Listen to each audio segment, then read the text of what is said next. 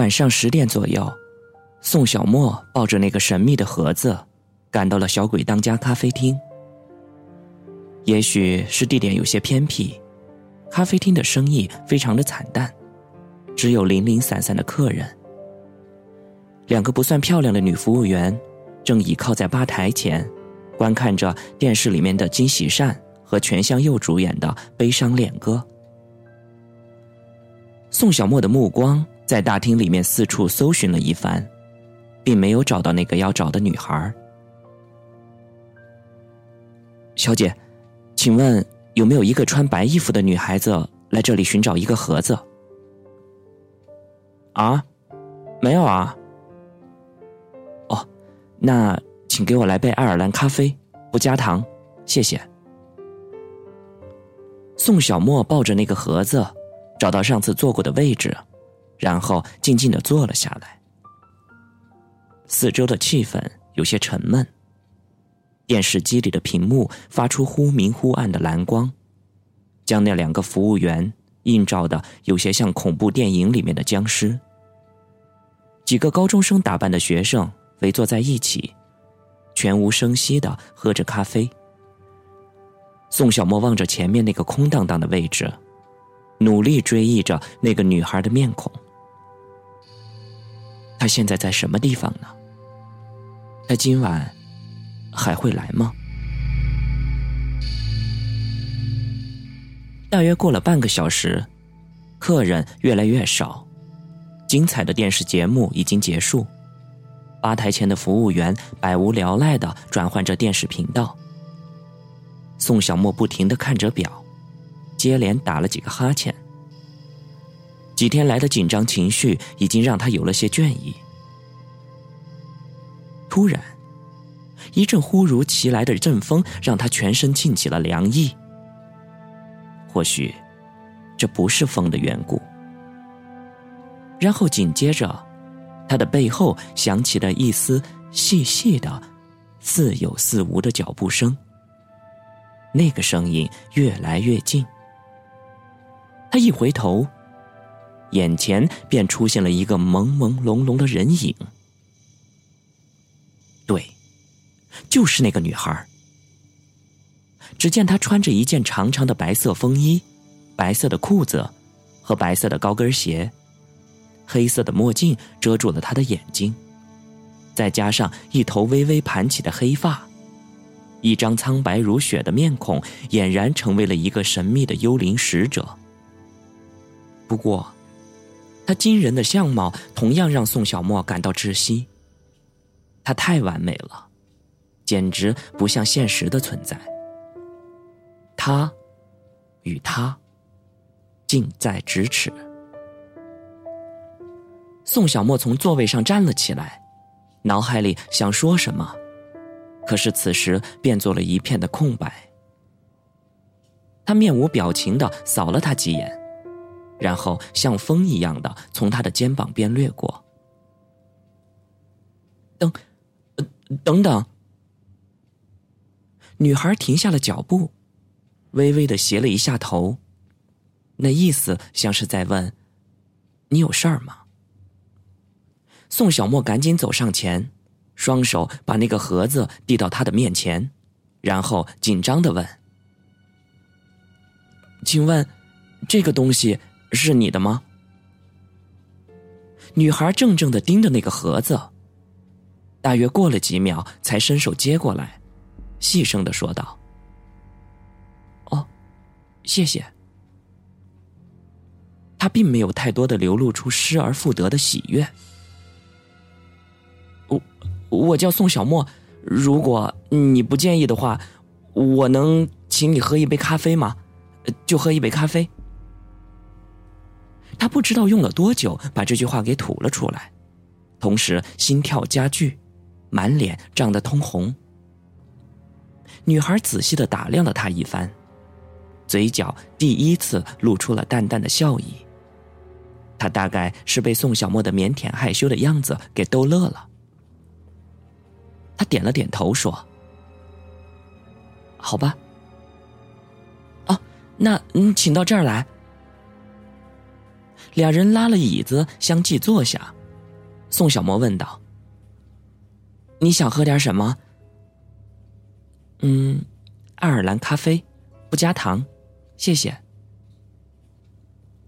宋小沫笑了，心情一下子舒展了许多，说：“没想到咱们俩还真有一些相似之处，你跟我的口味一样。”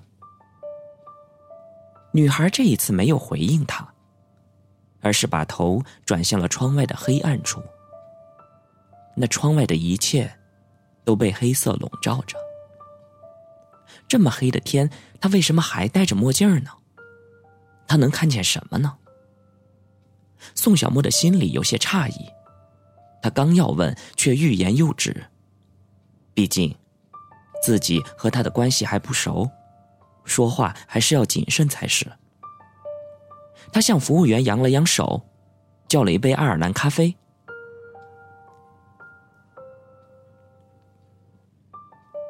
咖啡厅的周围安静的可怕，两个人就那么拘谨的坐着。过了几分钟，宋小沫打破了沉默，问：“我能请教小姐您的芳名吗？”“我叫宋允儿。”女孩的声音均匀柔软，富有质感。宋小沫的眼前顿时一亮，兴奋地说：“啊，我我们又有了一个相同之处。我我也姓宋，我的全名叫宋小沫。是吗？你是中国人吧？嗯，你怎么知道？哦，我是猜的，因为。”你的韩语发音有些并不是很准确。”宋允儿笑道，然后慢慢的摘去了墨镜宋小沫又看见了那双眼睛，他再一次的被震颤了。不知道为什么，他忽然想起了古董店墙壁上的那一张油画，画上的女孩子好像也有一双这样清澈的眼睛。但是恍惚了一下。又觉得有点不像。宋允儿美丽的眼睛里，蕴藏着一种憔悴和忧伤。黑色的眼球显得深不可测，令人无法琢磨。这双眼睛与他从前见过的任何人都不同。换一句话说，那竟然不像是人类的眼睛。宋小沫此时不由得感到一阵的心悸。有一些头晕目眩，他赶紧避开了他的目光。他的内心夹杂了难以诉说的矛盾，有好奇，也有害怕。宋允儿重新戴好了墨镜，用手缓缓的抚摸着那个盒子的表面，一双苍白的小手出现了青筋。你知道这里放着什么吗？宋小莫摇了摇头。之后，这个盒子像是徒生了一股什么魔力，一下子就紧紧的拽住了他的目光，让他喘不过气儿来。难道你没打开看看吗？没有，本人从来没有窥探别人隐私的癖好。宋小莫显得有些生气。哦，对不起。我没有那个意思，按理说，我还真要谢谢你帮我保管这个盒子。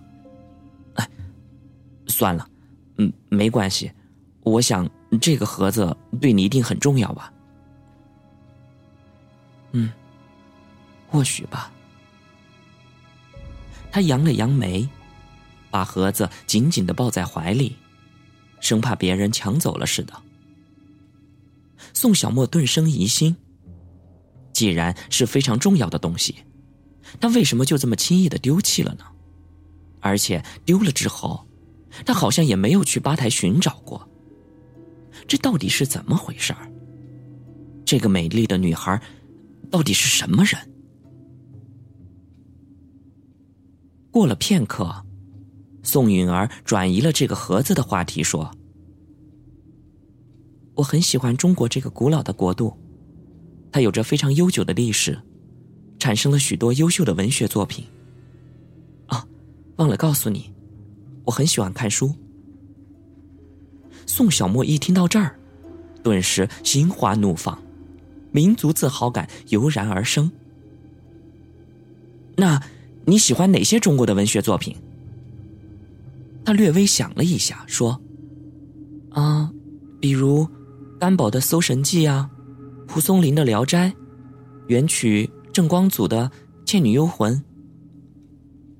啊，原来你喜欢鬼故事啊？